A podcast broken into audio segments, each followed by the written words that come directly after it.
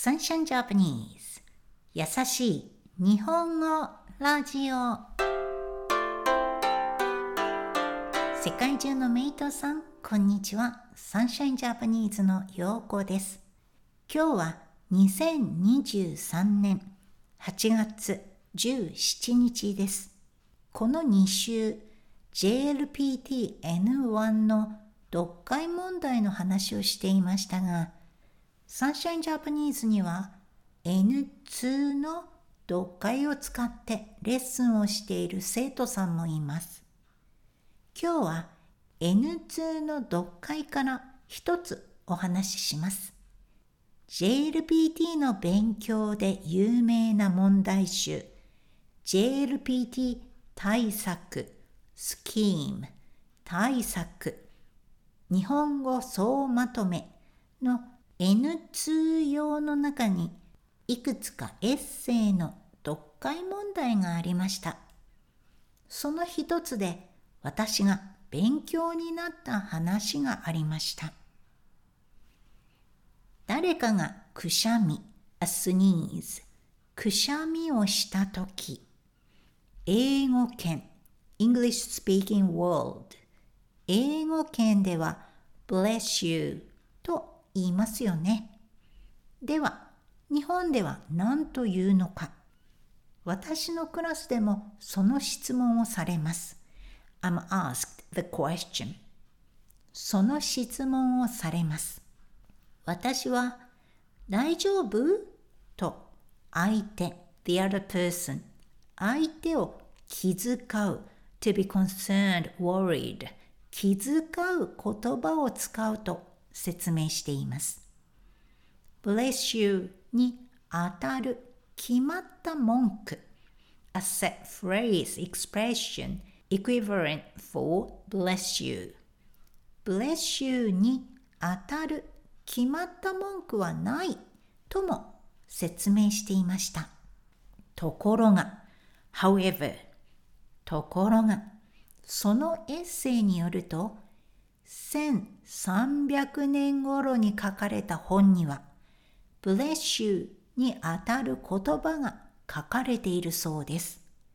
つまり、in the other words つまり、日本にもそういう習慣 that type of customary そういう習慣が過去に in the past 過去にあったということです。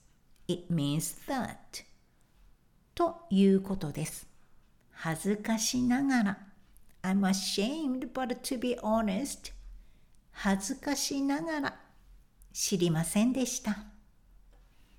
残念ながらその言葉はもう使われていません。しかし沖縄では今でも沖縄の言葉で bless you にあたる決まった文句を言う習慣があるそうです。改めて again, once more 改めて読解問題は読解力を高める。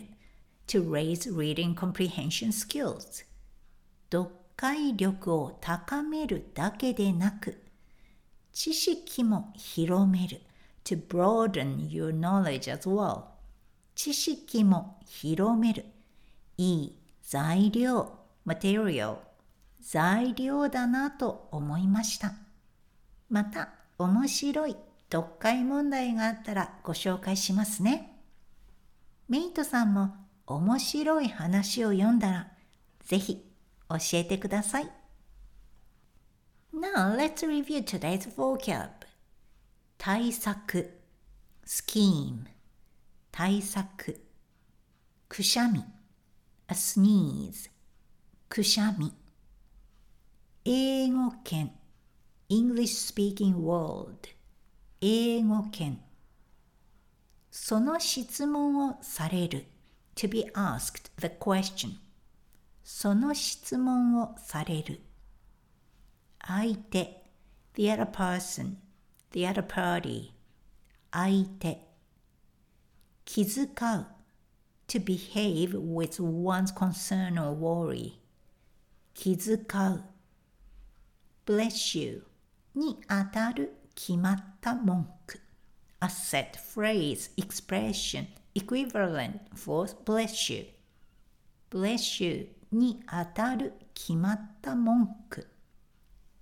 ところが、 however, ところが、つまり、in other words, つまり、そういう習慣 the type of customary そういう習慣過去に in the past 過去にということです。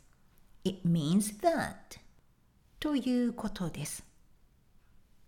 恥ずかしながら I'm ashamed but to be honest 恥ずかしながら改めて once again 改めて読解力を高める to raise reading comprehension skills 読解力を高める知識を広める to broaden your knowledge 知識を広める材料 material 材料 Thank you for staying with me until the end of this episode. Language is a field with a single definite answer, as you are well aware. Also, it's been changing for a long period. As a Japanese native language teacher, I humbly admit that I cannot say I know all Japanese words and cultures, including all the kanji. Human beings make a mistake as well. However, I believe I can support and encourage my students and mates here improve your capability of Japanese. What you need is enjoy the journey of learning.